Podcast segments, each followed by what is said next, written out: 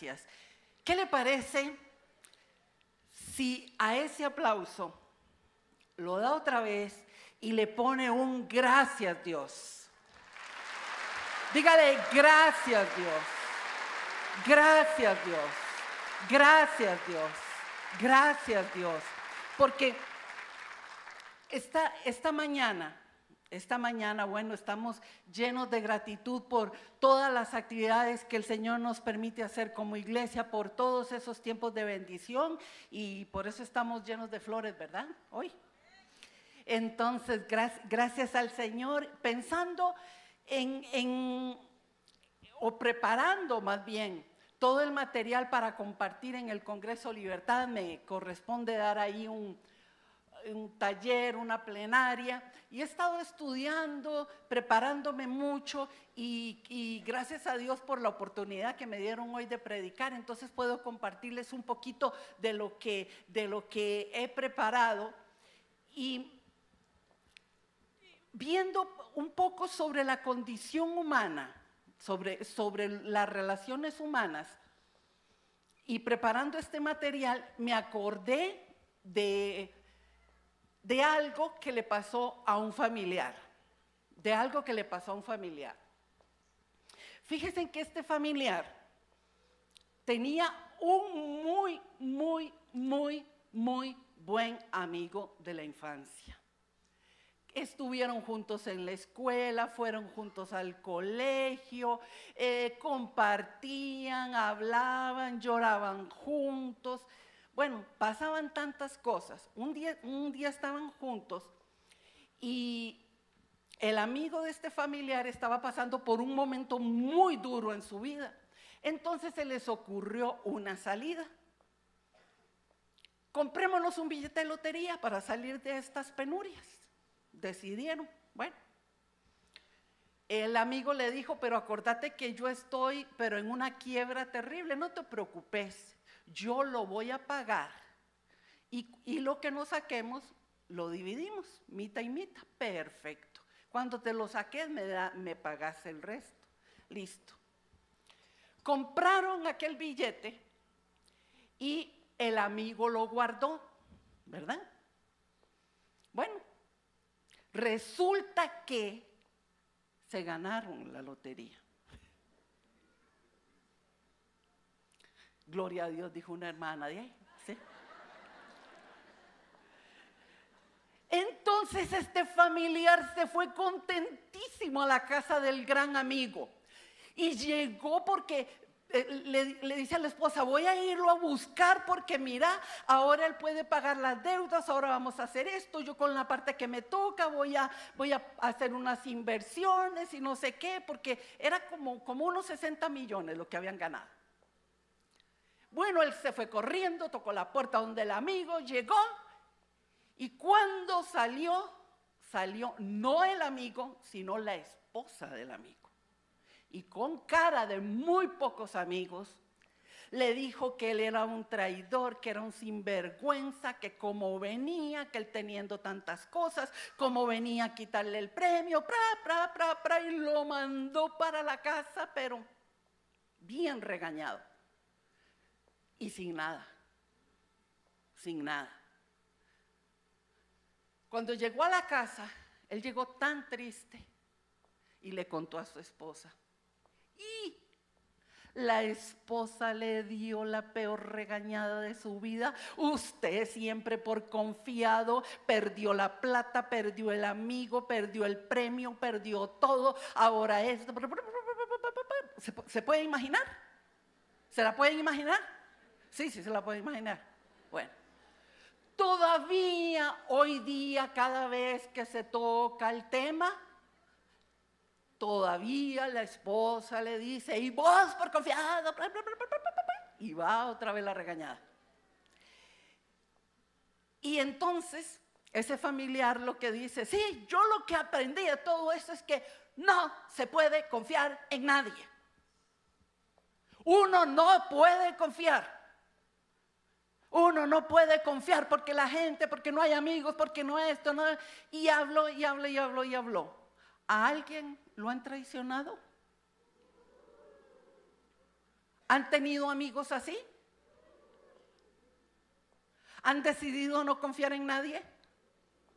Bajaron los súper, seamos, seamos honestos. Dijeron, no vuelva a confiar en nadie. Y es que hay muchas cosas en la vida, situaciones, personas, que parece que nos quieren robar, secuestrar nuestro derecho a confiar. Y lo que yo quiero compartirles esta mañana es que hay que volver a confiar. Podemos volver a confiar. Y usted me dice, ¿después del cuento ese? Sí, después del cuento ese. Hay que volver a confiar. Podemos estar confiados, podemos vivir confiados. ¿Sabe por qué? Porque nuestra confianza no está en un billete de lotería. Nuestra confianza no está en un gran amigo, nuestra confianza no está en nada más y nada menos que en el Rey de Reyes, Señor de Señores, aquel que tiene poder, toda grandeza, toda autoridad para darte más allá más allá de lo que te imaginas. Porque a veces nosotros venimos y oramos y le pedimos al Señor, Señor, dame esto. Y a veces limitamos hasta el Dios Todopoderoso, porque nuestro Dios es un Dios en que podemos confiar, porque nuestro Dios es bueno, es grande, es todopoderoso. Amén. ¿Sabe? Y aunque hayan pasado situaciones en su vida que le roben la confianza en otros, que le roben la confianza hasta en usted mismo, todavía se puede volver a confiar. Es necesario volver a confiar. Dice el Salmo 13:5, pero yo confío en tu amor inagotable. Yo confío en tu amor inagotable. Aunque hayan personas aunque hayan pasado situaciones que te quieran robar la confianza, podemos confiar en Dios. Aunque gente te haya traicionado, ¿y qué es una traición?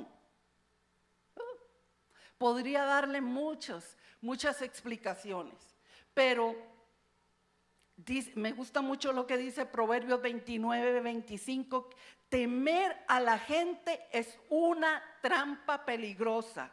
este versículo lo debería marcar ahí con un zapato. Confiar en el Señor significa seguridad. Oiga, temer a la gente es una trampa peligrosa. Confiar en el Señor significa seguridad. Proverbios 29, 25.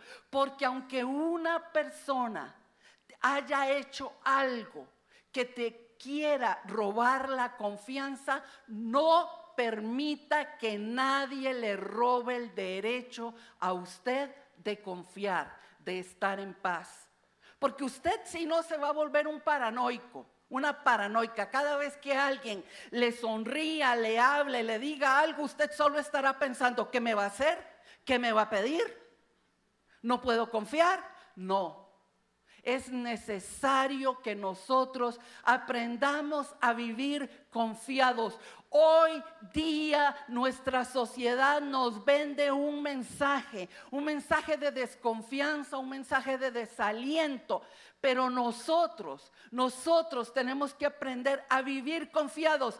¿Te van a pasar cosas difíciles? Sí. ¿Habrá gente que tal vez no responda a tu confianza?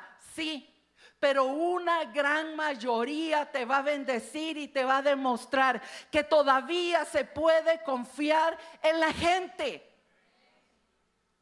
Que todavía puedes confiar y estar tranquilo.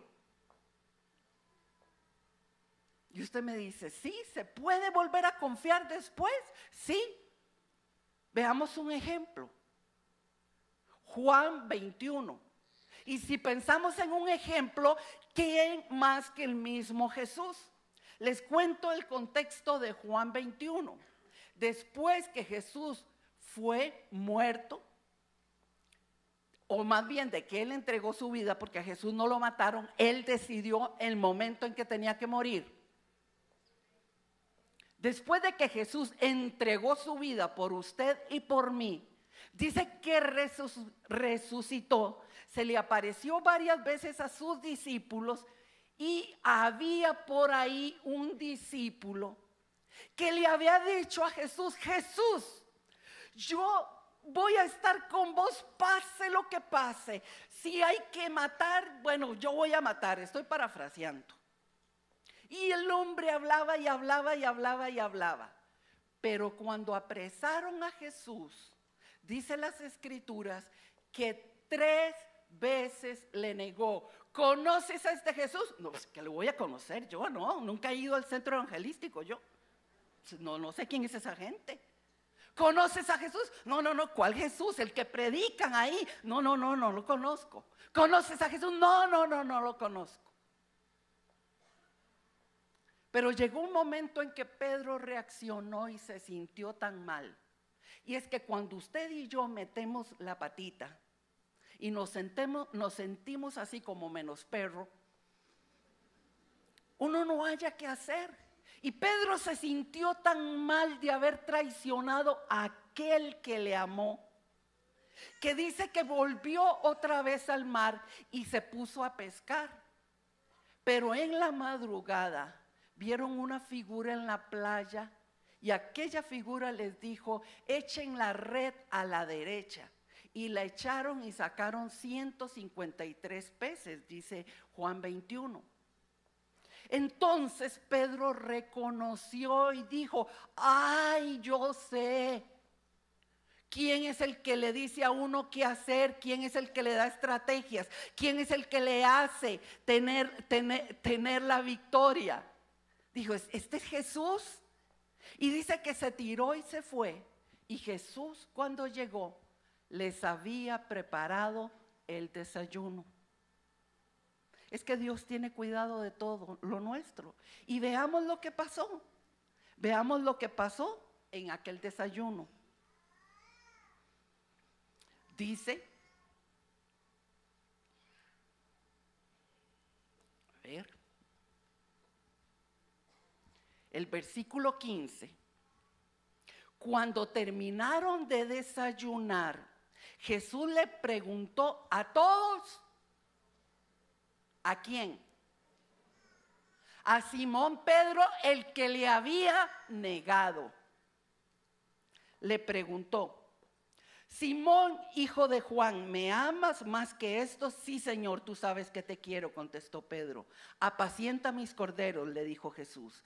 Y volvió a preguntarle, Simón, hijo de Juan, ¿me amas? Sí, Señor, tú sabes que te quiero, cuida mis ovejas. Por tercera vez Jesús le preguntó, Simón, hijo de Juan, ¿me quieres? A Pedro le dolió porque por tercera vez Jesús le hubiese preguntado, ¿me quieres? Así que le dijo, Señor, tú lo sabes todo, tú sabes que te quiero. Jesús le dijo, apacienta mis ovejas. Alguien podría decir, se la aplicó, bien aplicada. Lo negó tres veces, tres veces lo hizo humillarse y decirle, te quiero, te quiero, te quiero, te quiero. Eso lo haríamos usted y yo. ¿O solo yo? No me pongan cara de buenazos.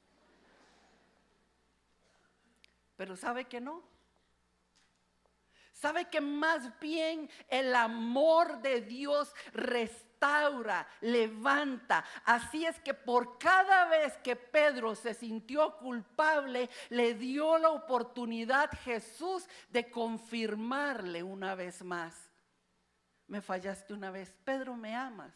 Sí, Señor. Entonces, Pedro, cuida lo más tierno de la iglesia, los corderos, los recién convertidos. Pedro, ¿me amas? Claro que te amo, Señor. Entonces cuida mis ovejas, mis ovejas. Pedro, me amas, cuida mis ovejas. Señor, eso me duele, es que tú sabes que te amo. Sí, Pedro, pero necesito que quede confirmado que la culpa, que cualquier situación que haya en tu vida que te haga dudar, sea dispersa y puedas volver a confiar. Confía en el llamado, confía en lo que voy a hacer a través de tu vida, confía, vuelve a confiar, vuelve a confiar. Qué diferente. Qué diferente. Un Dios que confirma, un Dios que levanta, un Dios que nos dice, puedes volver a confiar, puedes volver a creer en ese llamado que te di. voy a volver a creer en vos. ¿Cuántos le han fallado a Dios? Levanten su mano sin pena ni vergüenza. Si alguien cerca suyo no levantó la mano, hágale el favor y se la levanta.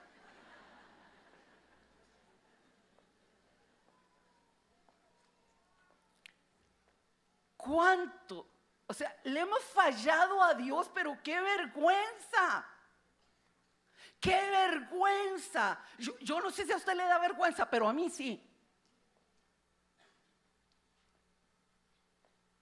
Y sin embargo, Él vuelve a confiar en nosotros. Dios vuelve a confiar en vos. Dios vuelve a creer es necesario volver a confiar. Si alguien te robó la confianza, te quiso robar la confianza, haz lo que Jesús. Vuelve a confiar en la gente, así como Él confía en nosotros. Así como Él confía en nosotros, vuelve a creer en otros. Y usted dice, ¿qué? Por ahí una hermana, me acuerdo que una vez me dio, bueno, me dio algo que me dejó para toda la vida con, esa, frase. Ella me dijo, mula que patea una vez, patea dos. Sabio, ¿verdad? Mula que patea una vez, patea dos. Si aplicáramos eso, estaría, estaríamos solos aquí. Usted estaría solo usted estaría sola, yo estaría solo, porque cuánta gente nos ha dado una segunda oportunidad a nosotros y ha vuelto a confiar. Y ha vuelto a confiar. No les gustó, ¿verdad? Nos queremos parecer a Jesús. Pero nos queremos parecer en poder, en gloria, en hacer esto, en hacer el otro. Pero una de las cosas que nos enseñó Jesús fue volver a confiar. Volver a confiar. Volver a confiar. Y cuando no son las personas las que nos, nos parece que nos quitaron el derecho a confiar, si no fue la vida misma, ¿sí? La vida misma. Alguien por ahí dijo, es que la vida duele. ¿Le ha dolido a usted la vida? ¿Ha pasado dolores en su vida? Como cuatro, pero esos cuatro podrían testificar y decir que sí, en la vida pasan cosas que duelen.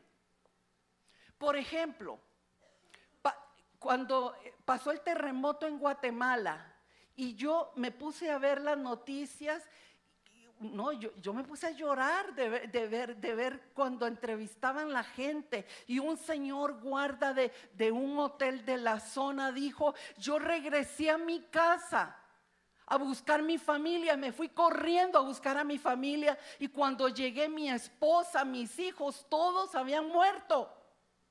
Y uno dice, eso no es justo.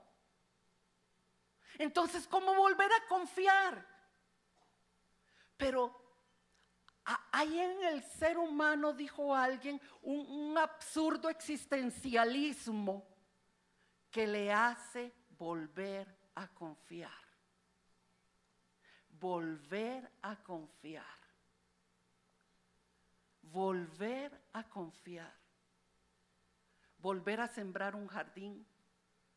Volver a sembrar un árbol volver a levantar una casa que se cayó, volver a edificar una familia que se rompió, volver a levantarse, porque yo no sé dónde lo tenemos, pero como que dentro de nosotros tenemos ahí por ahí un botón que dice en caso de catástrofe, presione. Voy a presionar aquí. Presione. Porque a pesar de que parece que como que nos robaron la confianza, nos robaron la fe, algo surge en nosotros y volvemos a levantarnos. Volvemos a levantarnos. Primera de Corintios 13, 13 dice, porque ahora permanecen la fe, la esperanza y el amor. No les voy a hablar de fe, ahí está el hombre de fe, siempre predico un hombre, un un mensaje de fe. No les voy a hablar de amor, pero la esperanza. La esperanza nos hace volver a creer volver a levantarnos, volver a sacar de donde parece que no había fuerzas y va de nuevo. Les preguntaba en la mañana, en el primer servicio, perdón, a las mujeres, a las mamás. Si yo entro a la sala donde acaban de, donde están las mamás que acaban de tener su bebé, y les pregunto, ¿quieren tener otro bebé? ¿Cuál es la respuesta? ¿Más fuerte? Pero dijeron no, pero tuvieron dos, tres, cuatro, cinco, seis, siete, ocho, nueve, diez, como mi mamá. Pero ¿por qué? Porque aunque duele, hay eso en el ser humano que dice, hay que seguir, hay que creer, hay que levantarse. Entonces mi hermano, mi hermana, vuelva a creer, levántese, saque eso que Dios ha puesto dentro de usted y levántese y crea, porque Dios lo va a hacer otra vez. Dios va a fortalecerte, Dios va a levantarte, Dios va a hacer que tu confianza, tu fe se renueve, se levante. Sí, podemos confiar, podemos confiar, podemos confiar. Job 14 del 7 al 9, poéticamente describe algo que pasa en la naturaleza. Dice, si a un árbol se le derriba, queda al menos la esperanza de que retoñe y que no se marchiten sus renuevos. Tal vez sus raíces envejezcan en la tierra y su tronco muera en su terreno. Pero al sentir el agua, ¿qué pasa? Oh, pero al sentir el agua florecerá, echará ramas como árbol recién plantado. Un árbol usted lo puede cortar, que si dejó las raíces, solo espere que le caiga el agua y aquel árbol se levantará. Mis hermanos, como lluvia fresca, el Espíritu Santo viene sobre tu vida y toda sequedad, toda raíz que ha quedado ahí en tu vida, se levanta para la gloria de Dios y vuelves a florecer, vuelves a levantarte, vuelves a creer, vuelves a luchar. Porque es necesario volver a confiar. Todavía hay Dios en los cielos. Todavía hay mucho que no conocemos de Dios. Todavía hay mucho de Dios que no conocemos. Por eso vamos a confiar. Vamos a confiar y caminar y caminar y caminar en nuestra vida creyendo, confiando, Dios lo hará otra vez. Dios lo hará otra vez. Dios va a hacer que reverdezcas. Amén. ¿Y qué de la gente? ¿Qué de la gente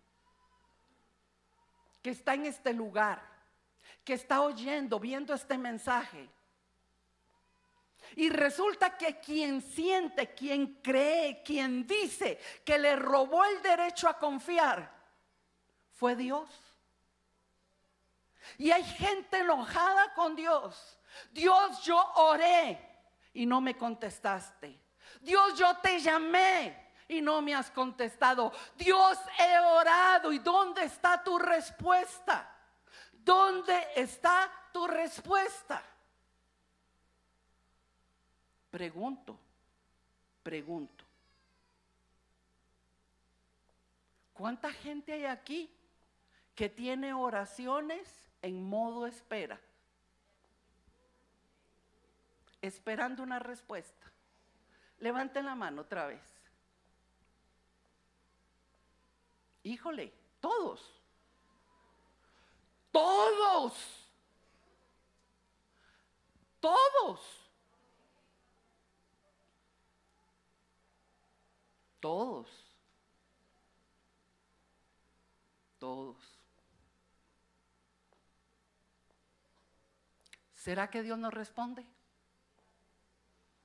¿Será que Dios no nos escucha? Yo con los años aprendí algo. Hay oraciones que Dios no me ha respondido porque me ama mucho. Porque a veces al calor del picado que se me sube, he hecho unas oraciones que seguro Dios dice, Ruth, así no se ora.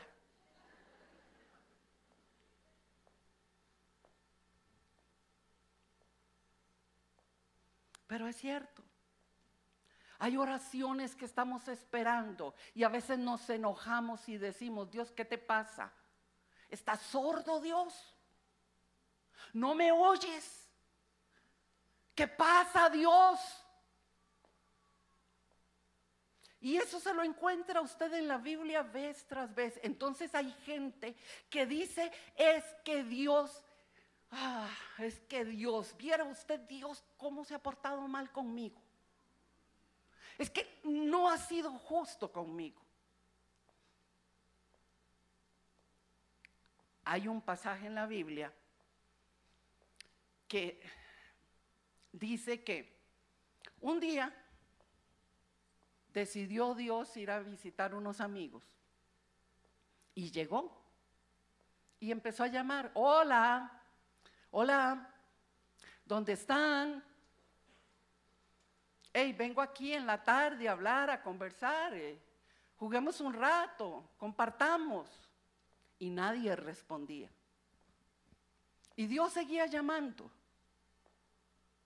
Y nadie respondía. Hasta que por allá detrás de una rama asomó una cabeza y le dijo, hola Dios. Es que, es que eh, oí tu voz y tuve pena, es que estoy desnudo. Le dijo Adán en Génesis capítulo 3. Y Dios le dijo, ajá.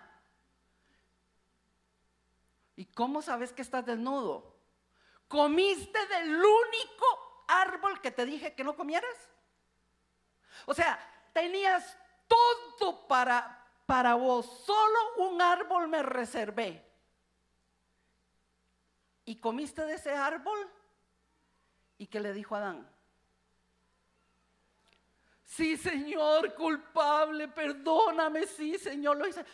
Señor, Señor, tú sabes que te amo. Señor, tú sabes que yo quiero obedecerte. Señor, tú sabes cuánto te amo. Pero esa esposa que me diste, Dios. Sí, la esposa es la culpable. Entonces Dios se va y le habla a la esposa y le dice a Eva, ¿qué hiciste? Y ella, Señor, Señor, yo entendí claras las instrucciones, no había que tocar ese árbol. Pero Dios, qué bárbaro Dios, ¿cómo se te ocurrió eh, crear esa serpiente? La serpiente que creaste me dijo, me sedujo, me dijo que comiera del árbol que vos habías dicho que no comiera. ¿Quién tuvo la culpa? ¿Quién fue el culpable? Dios. Nosotros somos excelentes en proyectar la culpa. No nos gusta cargar con las consecuencias de nuestras acciones. Entonces siempre otros tienen la culpa. Y uno al que le achacamos muchas culpas es Dios. Hasta gente que se dice atea termina culpando a Dios de montón de cosas. Y lo peor de todo es que estamos hoy aquí y algunos están echándole la culpa a Dios y diciendo, Dios, ¿cómo confiar? ¿Cómo creer? Y yo dije, gloria a Dios que viene esa semana de ayuno, porque el ayuno doblega la chuleta que somos. Sí, si se humillare mi pueblo sobre el cual mi nombre es invocado, si buscare mi rostro, yo oiré de los cielos y sanaré su tierra.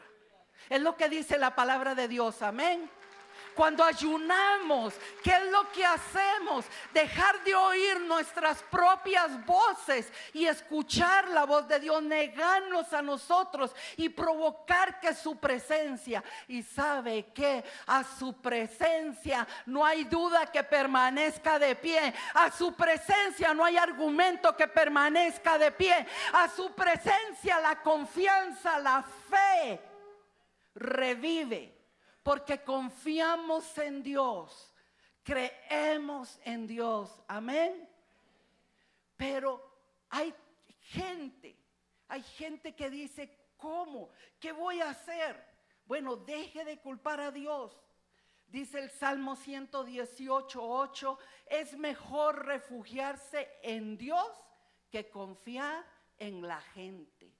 Porque escuche, hay gente que prefiere dudar, desconfiar de Dios y confiar en las personas. Que su primer recurso, que su gran recurso sea confiar en Dios.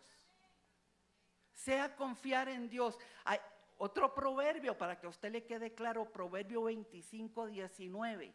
En la nueva versión internacional dice que confiar en alguien inestable es como masticar con un diente quebrado.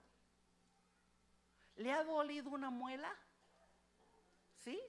¿Le ha dolido un diente?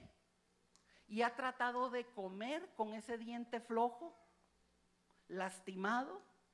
Bueno, confiar en gente desleal otra versión dice gente inestable, pero de ahí sí está bien, desleal, inestable. En tiempos de angustia es como masticar con un diente roto o caminar con un pie cojo. Confiar, confiar, confiar. Volver a confiar. Esta mañana le invito para que vuelva a confiar en Dios. Esta mañana, este día le invito, vuelva su confianza en Dios. Espere en Dios, confíe en Dios, que Dios sea su única esperanza. Mire, a mí me llama la atención gente que dice que no cree, que no confía en Dios y hablan de ángeles de colores, que el verde es para esto, que el azul es para esto. En la Biblia nunca leo nada de eso. Más bien dice en Hebreos capítulo 1 que los ángeles son seres creados para ministración de los herederos de la salvación. O sea, los ángeles fueron creados para que nos ministren a nosotros, no para ser adorados, ni para ser invocados. Pero gente que dice que no cree en Dios, que no puede confiar en Dios, confía en ángeles. Confían en piedras. Escúcheme. Y, esa piedra tan bonita, así como en forma como de, trompito, no sé, como así. Y me dijo, es que esto es para el, el karma y no sé qué más. Y yo, wow. Y entonces iba a tocar. No, no, no, no. Los cuarzos no se tocan. Porque entonces toda la energía negativa suya se viene para mi cuarzo. Y yo que Yo me quedé dando vueltas. ¿Usted no tiene cuarzos? No. No. Debería buscarse uno, me dijo. Debería buscarse un cuarzo. Eh, vos confías en tu cuarzo, pero es que yo soy cristiana y mi confianza está en Dios. Yo confío en Dios. Y si tuviera un cuarzo, lo podés tocar y hacer lo que te dé la gana con el cuarzo ese. Porque ningún karma ni nada de eso, ni negativo ni positivo. Porque si hay algo que está sobre mí, es la bendición del Dios de lo alto, grande, poderoso, sublime, único, santo. La gente busca en qué confiar. Hay algo dentro que le dice, necesito algo en qué creer, en qué confiar. Ahora, aclaro, si usted anda un cuarzo no es problema, ¿ok? No es, problema. ¿Lo lee conmigo? Sí. A ver, léalo conmigo. Pero yo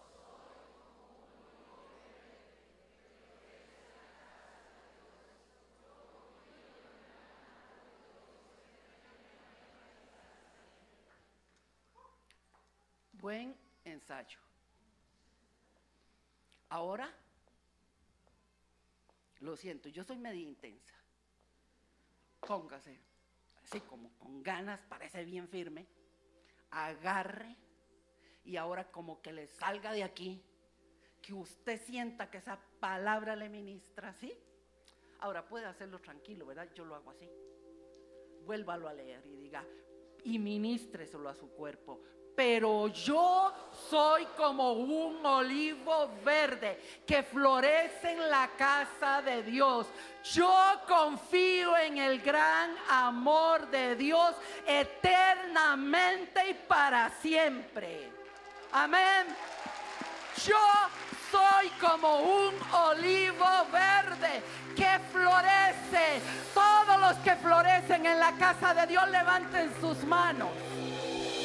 Levante sus manos, porque el olivo es un árbol fuerte, vive miles de años, aguanta, aguanta tempestad, aguanta los tiempos. Y de él, de él, sale un fruto para sacar el aceite ese aceite que necesitamos, ese aceite que está en nosotros, va a florecer cuando estés plantado en la casa de Dios y pueda florecer. Vamos, dígalo conmigo otra vez. Pero yo soy como un olivo verde que florece en la casa de Dios. Yo confío en el gran amor de Dios eternamente y para siempre, porque mi confianza está en Dios. Vamos, dígalo conmigo.